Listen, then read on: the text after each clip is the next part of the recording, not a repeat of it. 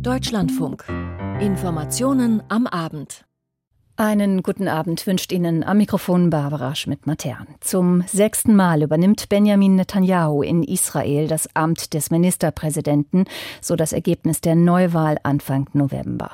Heute wurde Netanyahu vereidigt und führt nun die am weitesten rechts stehende Regierung der israelischen Geschichte an. Gleich unser Thema zu Beginn dieser Sendung. In vielen Hauptstädten Europas und auch weltweit wächst die Sorge vor der grassierenden Corona-Welle in China. Im Immer mehr Länder führen jetzt Beschränkungen für Reisende aus dem Land ein, unter anderem Italien. Und dort hat sich heute in Rom erstmals Premierministerin Giorgia Meloni zu ihrer politischen Herkunft bei den Neofaschisten geäußert. Dies nur einige der wichtigsten Themen aus dem In- und Ausland, über die wir Sie in den kommenden 30 Minuten informieren. Ab 18.40 Uhr dann unser Hintergrund Zentralismus und Zentrifugalkräfte, die Gründung der UdSSR er vor 100 Jahren. Er ist also wieder da. Knapp zwei Monate nach der Parlamentswahl kehrt Benjamin Netanyahu in Israel zurück an die Macht. Schon in den 90er Jahren war er erstmals Regierungschef, dann noch einmal von 2009 bis 2021. Abgelöst wurde Netanyahu dann von einer Acht-Parteien-Koalition, die sich aber nur wenige Monate im Amt hielt. Nach der Neuwahl Anfang November reagiert König Bibi, wie ihn seine Anhänger nennen, im Land, jetzt in einer Koalition aus streng religiösen und rechten Nationalisten. Die Knesset hat die neue Regierung heute bestätigt und Julio Segador hat die Abstimmung im Parlament beobachtet. Es gibt Momente, da zeigen auch hartgesottene Politiker Gefühle, Benjamin Netanyahu hat sich einen solchen Moment vor seiner Vereidigung in der Knesset erlaubt. Er werde nun zum sechsten Mal als Premierminister vereidigt. Er sei aufgeregt. Ungewohnte Einblick in das Gefühlsleben von Benjamin Netanyahu, der dann aber sehr schnell zur Tagesordnung überging und die Schwerpunktthemen seiner neuen Regierung vortrug. Eines ist ihm da besonders wichtig. Wir müssen die Bemühungen Irans, Atombomben zu entwickeln, vereiteln. Diese bedrohen uns und die gesamte Welt. Wir müssen dafür sorgen, dass der Iran uns nicht mit Atombomben zerstört. Und die Opposition, ihr behandelt das mit Nachlässigkeit als etwas Unwichtiges. Da war er wieder, der angriffslustige Benjamin Netanyahu, der die Opposition herausfordert, doch die reagierte. Wütend skandierte die neue Opposition Chalasch, übersetzt schwach. Ein Fingerzeig, dass Netanyahus Koalitionspartner in den vergangenen Wochen mit ihren extremen Forderungen die Agenda bestimmt hatten. Netanyahu ließ das kalt, er konterte. Bei Wahlen zu verlieren bedeutet nicht das Ende der Demokratie. Das ist die Quintessenz der Bedeutung von Demokratie. Ein demokratisches Regime wird zuallererst darin getestet, dass der Verlierer das Wahlergebnis akzeptiert und die Spielregeln der Demokratie respektiert. Sorge um die Demokratie, die hatten bisher angesichts der vorliegenden Koalitionsvereinbarungen Netanyahus Gegner. Ihr Vorwurf, die neue Koalition sei illiberal, homophob, sie höhle mit der geplanten Justizreform die israelische Demokratie aus. Sorgen, die auch die bisherige Wirtschaftsministerin Orna Barbivai aufgriff. Die Menschen dort draußen haben Angst. Die Menschen fürchten sich vor der neuen Regierung. Ich hoffe sehr, dass die Menschen keinen Grund haben müssen, sich zu fürchten. Leider lese ich die Koalitionsabkommen und verstehe die Sorgen. Alle haben zu Recht Angst. Bedenken auch vor der Knesset, wo einige hundert Israelis gegen die neue Regierung demonstrierten. Vor allem er, Itamar Ben-Gvir, der Rechtsaußen der israelischen Politik, hatte bisher die Kritik abbekommen. Viele fürchten, dass mit ihm Israel immer mehr zum Polizeistaat abdriftet, mit Nachteilen vor allem für die arabische Bevölkerung des Landes. Ben-Gvir selbst, der neue Minister für nationale Sicherheit, versuchte in seiner Rede zu beschwichtigen. Wir alle in der neuen Regierung wollen der gesamten Bevölkerung des Staates Israel dienen. Religiöse, säkulare Menschen vom Land, aus der Stadt, Juden und Araber. Ja, auch Araber auch sie leiden überall im Land unter Gewalt, Kriminalität und Terror. Wir hoffen, allen Bürgern des Staates Israel die Sicherheit zurückzubringen. Keine Polemik und Angriffe gab es vom scheidenden Ministerpräsidenten Yair Lapid. Er verwies auf die Erfolge seiner Regierung und gab am Ende seinem Nachfolger Netanyahu eines mit auf den Weg. Wir übergeben euch ein Land in einem hervorragenden Zustand mit einer starken Wirtschaft, mit verbesserter Sicherheit, mit kraftvoller militärischer Abschreckung, mit einem internationalen Ansehen, das noch nie so gut war. Bemüht euch, all dies nicht zu zerstören. Wir sind bald wieder zurück. Julio Segador berichtete aus Israel und von dort ins Inland. Anfang Dezember hat China abrupt die bis dahin geltende Null-Corona-Politik beendet. Gut drei Wochen später werden die Folgen weltweit und eben auch bei uns spürbar. Die Zahl der Infektionen in China ist so sehr in die Höhe geschnellt, dass immer mehr Länder weltweit jetzt Auflagen für Reisende aus China erheben. Dabei spielt nicht nur die Angst vor Ansteckung eine Rolle, sondern auch die Sorge vor möglichen neuen Virusvarianten, die aus Fernost zu uns gelangen könnten. Die Debatte verfolgt von Berlin aus Dirk Oliver Heckmann.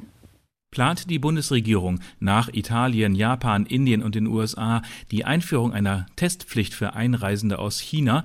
Jedenfalls nicht konkret. Auf Anfrage des Deutschlandfunk Hauptstadtstudios teilt ein Sprecher des Gesundheitsministeriums mit, bislang lägen keine Hinweise darauf vor, dass Varianten in China existierten, die besorgniserregender seien als die, die in Deutschland zirkulierten. Man beobachte die Lage aber aufmerksam, gemeinsam mit den internationalen Partnern.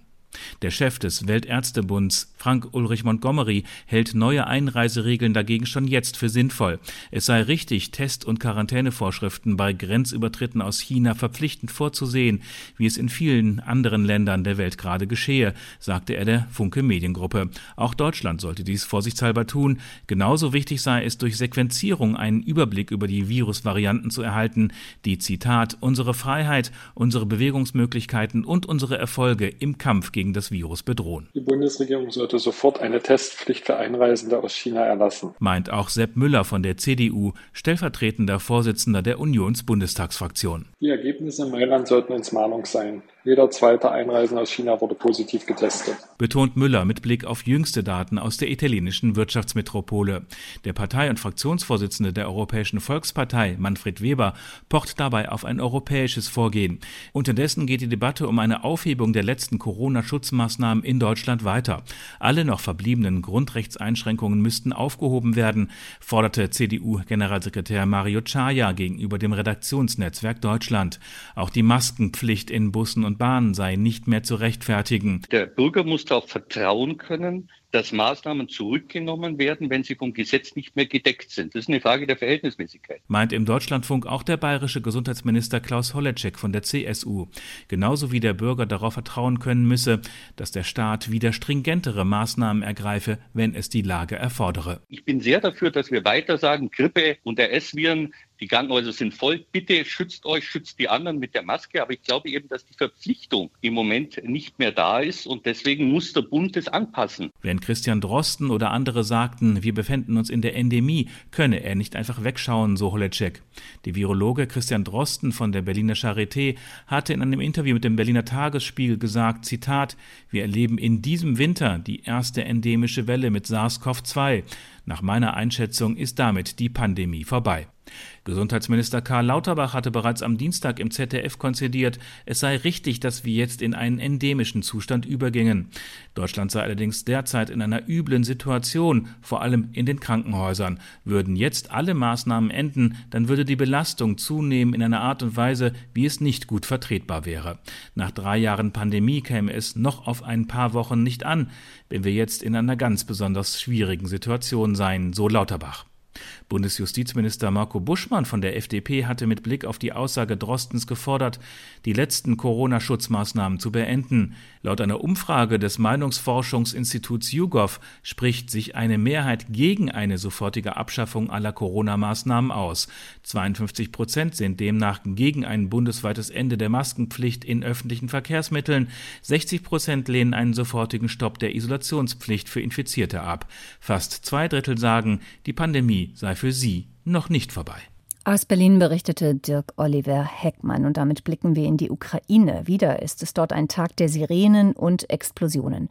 Mit Raketen, Drohnen und Marschflugkörpern hat die russische Armee in der Nacht und den Tag über die gesamte Ukraine angegriffen. Stefan Lag mit einem Überblick. Aus verschiedenen Richtungen gleichzeitig hat Russland ukrainische Städte im gesamten Land angegriffen. Wieder einmal habe die ukrainische Luftabwehr viele der feindlichen Flugobjekte abfangen können, wie Oleksiy Gromov vom ukrainischen Generalstab berichtet. Противникам нанесено масований ракетний удар по території України. Ab 7 Uhr morgens startete der Feind einen massiven Raketenangriff auf das Territorium der Ukraine. Dabei setzte der Feind Luft- und seegestützte Marschflugkörper, Lenkraketen und Flugabwehrraketenkomplexe S-300, S-400 ein, die er auf Energie- und kritische Infrastruktureinrichtungen in den östlichen, zentralen, westlichen und südlichen Regionen unseres Landes abfeuerte. Mehr als 69 Raketen wurden vom Feind eingesetzt, 54 Raketen wurden von den Luftverteidigungskräften unseres Landes zerstört. Zunächst hatte Präsidentenberater Michailo Podoljak von über 120 russischen Raketen auf Twitter geschrieben. Der Kiewer Bürgermeister Vitali Klitschko erklärte, drei Menschen, unter ihnen ein 14-jähriges Mädchen, seien durch die russischen Angriffe verletzt worden. 40 Prozent der Haushalte seien ohne Strom. Die Wasserversorgung und das Heizungssystem seien aber nicht betroffen. Vorsorglich rief Klitschko die Bürger seiner Stadt dazu auf, sich mit Trinkwasservorräten einzudecken. Die Energieversorger arbeiten jetzt daran, die Stromversorgung wiederherzustellen. Dass es nicht schlimmer gekommen ist, führt Oleksiy Kuleba, Leiter der Militärverwaltung im Gebiet Kiew, auf die Luftabwehr zurück. Im ukrainischen Fernsehen sagte er am Vormittag. Seit dem Morgen haben wir fünf Stunden Luftalarm gehabt, der erst vor 15 Minuten beendet wurde. Wir sind stolz auf unsere Flugabwehr, denn rund 20 Raketen wurden abgeschossen. Man versuchte erneut Infrastruktureinrichtungen in Kiew und in der Region Kiew anzugreifen. Trotzdem seien zwei Privathäuser, ein Geschäft und ein Spielplatz durch herabfallende Trümmerteile beschädigt worden. Etwas größeren Schaden gab es wohl in der Millionenmetropole Kharkiv. Wie der Gouverneur der gleichnamigen Region, Oleg Senegubov, berichtet, wurde sowohl in Kharkiv als auch im Umland die kritische Infrastruktur getroffen. Explosionen gab es nach ukrainischen Angaben auch in den Gebieten Poltawa, Odessa, Mykolajiw und Lviv, wo sogar 90 Prozent der Haushalte zeitweilig ohne Strom waren. Der ukrainische Außenminister Dmytro Kuleba kommentierte die neuerlichen russischen Angriffe auf Twitter und sprach von einer sinnlosen Barbarei. Dies seien die einzigen Worte, die ihm in den Sinn kämen, wenn er sehe, dass Russland kurz vor Neujahr ein weiteres Raketenbombardement auf friedliche ukrainische Städte abfeuert. Informationen waren das von Stefan Lag. Nur gut anderthalb Jahre ist es her, dass die westlichen Truppen Afghanistan den Rücken gekehrt haben. Die Frauen im Land erleiden seitdem ein besonders schlimmes Schicksal. Vergangene Woche haben die radikal-islamischen Taliban ein Beschäftigungsverbot für Frauen bei Hilfsorganisationen vor Ort erteilt. Angeblich hätten sie Kleidungsvorschriften nicht eingehalten. Stiftungen und Verbände warnen nun vor den Folgen, wie Frank Kapellan berichtet. Es ist ein dramatischer Appell internationaler Nichtregierungsorganisationen an die Taliban. Wird der Erlass aus Kabul nicht zurückgenommen, dürfen nicht auch künftig weibliche Beschäftigte der Hilfsorganisationen in Afghanistan tätig sein, dann wird das katastrophale Folgen für die Bevölkerung haben. Schon jetzt leidet das Land seit der Machtübernahme der Fundamentalisten vor mehr als einem Jahr unter dem wirtschaftlichen Kollaps. Sechs Millionen Menschen sind vom Hungertod bedroht. Gerade Kinder sind vielfach schon an Unterernährung gestorben. Diese Situation wird sich enorm verschärfen, warnt Inga Esching, Geschäftsführerin von Save the Children. If we are not able to start programming again, children will die. Hundreds of thousands of people will die. Wenn wir unsere Programme nicht wieder aufnehmen können, werden Kinder sterben. Hunderttausende von Menschen werden sterben haben. Ich bin oft in unseren mobilen Ernährungsstationen gewesen. Da kommen Frauen mit Neugeborenen zu uns, die schon mehrere Kinder verloren haben durch Hunger und Krankheiten. Wenn wir denen nicht helfen können, jetzt, wenn der Winter kommt, dann werden wir sie verlieren. Sie werden sterben. Die meisten Hilfsorganisationen arbeiten überwiegend mit Frauen zusammen, gerade weil sie die weibliche Bevölkerung in Afghanistan erreichen und unterstützen wollen.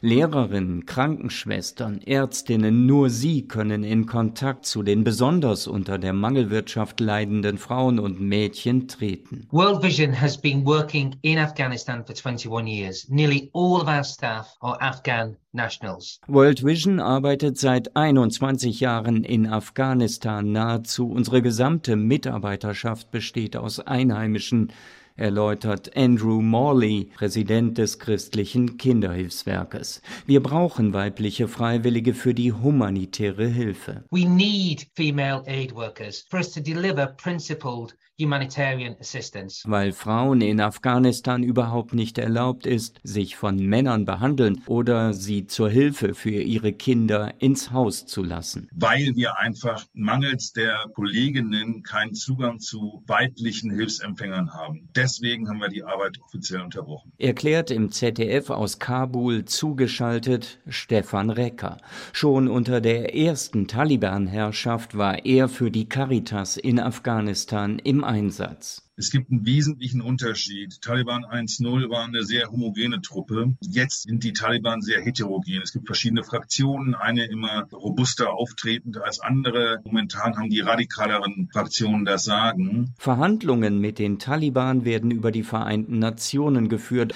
Derzeit laufen Bemühungen, das Arbeitsverbot für Frauen rückgängig zu machen. Entwicklungsministerin Svenja Schulze hat angekündigt, Hilfsgelder für Afghanistan einzufrieren. Die Hilfsorganisationen setzen nun darauf, dass der Druck der Geldgeber die radikale Taliban-Fraktion zum Einlenken bringen könnte. This is about life and death. This is about the survival of women of girls, of men and boys as well. Es geht hier um Leben und Tod, es geht um das Überleben von Frauen und Mädchen, aber auch von Jungen und Männern, warnt Sophia Sinero von Care International. Das Dekret muss zurückgenommen werden, sonst werden wir unvorstellbares Leid und Tod erleben. Otherwise we will just see horror, devastation, death. Ein Bericht von Frank Capellan. Rechtzeitig zum Jahresende hat Italiens Regierung den Haushalt für das kommende Jahr durchs Parlament gebracht. Traditionell ein Lackmustest für jede Regierung. Zugleich steht Ministerpräsidentin Meloni wieder einmal in der Kritik wegen des Umgangs ihrer Regierung mit Ertrinkenden im Mittelmeer. Seenotretter üben scharfe Kritik.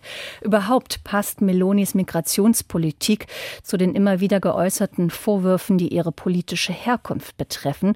Und dazu hat sich Giorgia Meloni heute auch erstmals geäußert zu ihrer politischen Herkunft bei den Neofaschisten. Jörg Seiselberg. Lange ist sie dem heiklen Thema ausgewichen. Jetzt hat sich Giorgia Meloni erstmals ausführlich geäußert zu der Partei, in der sie ihre politische Karriere begonnen hat, dem neofaschistischen MSI.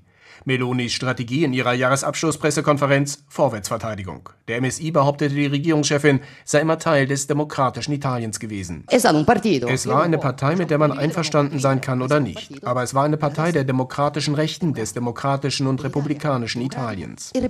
Piero Ignazzi, einer der wichtigsten Parteienforscher Italiens, schüttelt den Kopf. Der emeritierte Politikprofessor der Universität Bologna und Autor zahlreicher Bücher zum italienischen Parteiensystem wirft Meloni vor, ihre politische Biografie schönfärben zu wollen. Die italienische Sozialbewegung, der MSI, im Dezember 1946 gegründet, ist eine Partei, die immer außerhalb des Verfassungsbogens stand. Der MSI hat sich nicht beteiligt an der Ausarbeitung der demokratischen Verfassung. Er hatte immer eine radikale Veränderung des politischen Systems zum Ziel. Einer der Gründer und spätere Vorsitzende des MSI, Giorgio Almirante, war Teil der letzten Regierung Mussolinis. Andere führende Mitglieder des MSI wurden verhaftet, weil ihnen vorgeworfen wurde, sie wollten die faschistische Partei wieder aufbauen. Für Politikwissenschaftler Ignazzi ist keine Frage, wie die Partei definiert werden muss, in der Meloni ihre politische Karriere begonnen hat. Es war eine neofaschistische Partei. Sie hat für sich eine Kontinuität mit dem Faschismus beansprucht. Der langjährige MSI-Führer Almirante sagte immer, man dürfe die Vergangenheit nicht verleugnen. Und nicht verleugnen bedeutet in diesem Fall akzeptieren. Eine Vergangenheit, die eine antiliberale und antidemokratische Vergangenheit war. Meloni aber verteidigte ihre politische Herkunft mehrfach mit der Behauptung, der MSI sei demokratisch gewesen, aber auch mit dem Argument, ihre ehemalige Partei habe das Abrutschen vieler Systemgegner in den Terrorismus verhindert. Es war eine Partei, die meiner Ansicht nach auch eine sehr wichtige Rolle darin gehabt hat, politische Gewalt, den Terrorismus zu bekämpfen. Sie hatte ein Verantwortungsbewusstsein, Personen zu begleiten, die ansonsten vielleicht andere Entscheidungen getroffen hätten. Der MSI, sagte Meloni, sei immer in der demokratischen Dynamik Italiens präsent gewesen. Als Beispiel nannte die Regierungschefin die stete Beteiligung des MSI an den Wahlen des Staatspräsidenten. Dies entgegnet Parteienforscher Ignazzi, seien schlicht falsche Fakten. Der MSI hat einmal die Wahl eines Staatspräsidenten mitgetragen, 1971 bei der Wahl Giovanni Leones. Und ich erinnere daran, als der MSI 1960 erstmals eine Regierung mitgewählt hat, die Regierung Tambroni, ist es zu einem derartigen Aufstand in der öffentlichen Meinung gekommen, dass diese Regierung gezwungen war, zurückzutreten. Meloni ist Anfang der 1990er Jahre in den MSI eingetreten. TV-Aufnahmen aus dieser Zeit zeigen, wie sie damals in einer Parteisektion unter einem Mussolini-Plakat arbeitet. Jörg Seißelberg berichtete aus Rom. Gläubige Katholikinnen und Katholiken warten auf Nachrichten aus Rom über den Gesundheitszustand von Benedikt XVI. Am Nachmittag teilte der Vatikan mit, dass der Zustand des emeritierten Papstes ernst, aber stabil sei. Der heute 95-jährige Benedikt, der mit seinem bürgerlichen deutschen Namen Josef Ratzinger heißt, war 2013 zurückgetreten. Wie Touristinnen und Touristen auf dem Petersplatz in Rom auf die jüngsten Meldungen Veränderungen reagieren, berichtet Anna Giordano. Die Sonne scheint am Vormittag in Rom, Touristen und Pilger strömen auf den Petersplatz, die meisten von ihnen reihen sich in die lange Warteschlange vor dem Kircheneingang. Dass der Gesundheitszustand des emeritierten Papstes sich verschlechtert hat, haben viele von ihnen bereits mitbekommen, so wie diese Familie aus Spanien. Wir haben bereits für ihn gebetet und wir sind jetzt gekommen, um an der Messe im Petersdom teilzunehmen. Wir sind um ihn besorgt, weil alle Päpste für uns die Helfer Gottes sind. Es gibt Anteilnahme am Leiden von Benedikt, aber bis auf die üblichen Touristengruppen bleibt der Petersplatz am Vormittag leer. Keine Plakate werden hochgehalten, keine Benedetto-Rufe erklingen. In der gestrigen Generalaudienz hatte Papst Franziskus verkündet, der emeritierte Papst sei sehr krank. Bitten wir den Herrn, ihn zu trösten und ihn in seinem Zeugnis der Liebe für die Kirche bis zum Ende zu unterstützen. Kurz darauf hatte Vatikansprecher Matteo Bruni bestätigt, der Gesundheitszustand des ehemaligen Papstes habe sich altersbedingt verschlechtert. Heute Vormittag berichtet die gewöhnlich gut informierte italienische Nachrichtenagentur ANSA, die gesundheitliche Verfassung Benedikts sei zwar nach wie vor ernst, aber stabil. Trotzdem sind Menschen beunruhigt, vor allem diejenigen, die sich stark mit Benedikt verbunden fühlen, sowie diese drei befreundeten deutschen Priester, die ein paar Tage Weihnachtsurlaub in Rom machen. Natürlich begleiten wir das auch im Gebet. Andererseits wissen wir, dass er sich schon seit Jahren auf diesen Augenblick vorbereitet und von der letzten Phase seines Lebens spricht. Und ähm, er darf heimgehen, denke ich auch. Wir haben ihm sicher viel zu verdanken. Papst Franziskus hatte gestern zu Gebeten für seinen Vorgänger aufgerufen. Diesem Appell haben sich weltweit zahlreiche Kardinäle und Vorsitzende von Bischofskonferenzen angeschlossen, auch der oberste deutsche Bischof Betzing. Aus Rom, Anna Giordano.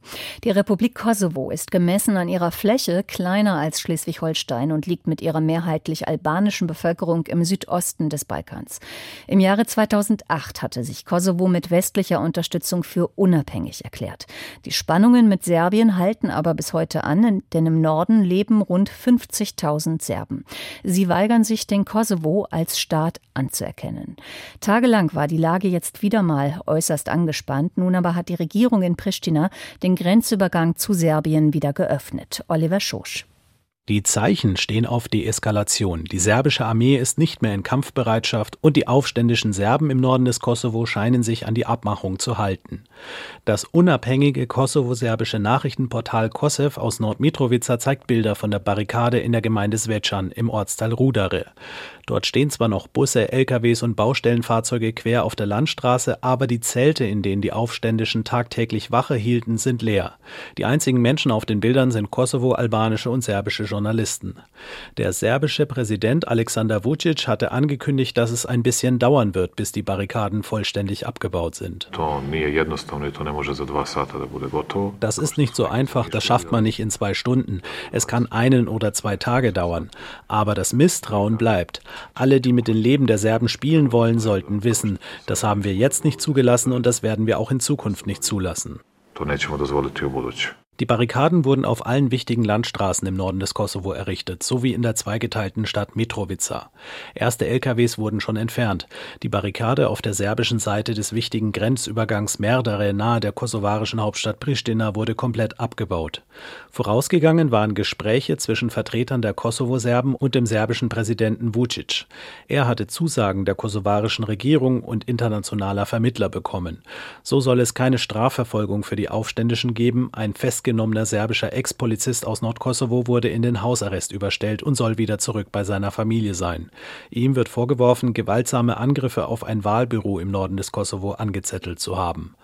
Die Stimmung im Norden des Kosovo bleibt weiter gereizt. Viele Aufständische sollen unzufrieden über die Einigung sein, berichtet die serbische Journalistin Anna Maria Ivkovic.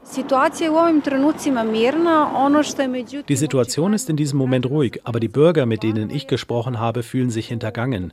Sie haben den Eindruck, dass sie missbraucht wurden, nur damit politische Erfolge vorgezeigt werden können. Aber trotz dieser Unzufriedenheit werden die Barrikaden entfernt und die Bürger werden die kommenden Feiertage bei sich zu Hause verbringen. Allerdings befinden sich noch gut tausend serbische Polizisten, Richter und Beamte aus dem Norden des Kosovo im Streik. Sie wollen erzwingen, dass die kosovarische Regierung den Aufbau einer serbischen Gemeindeverwaltung zulässt. Doch das lehnt Pristina ab, aus Angst, die Serben könnten damit die Politik im Land blockieren. Oliver Schusch berichtete. Iranische Sportlerinnen müssen sich an die strenge Kleiderordnung ihrer Regierung für Frauen halten.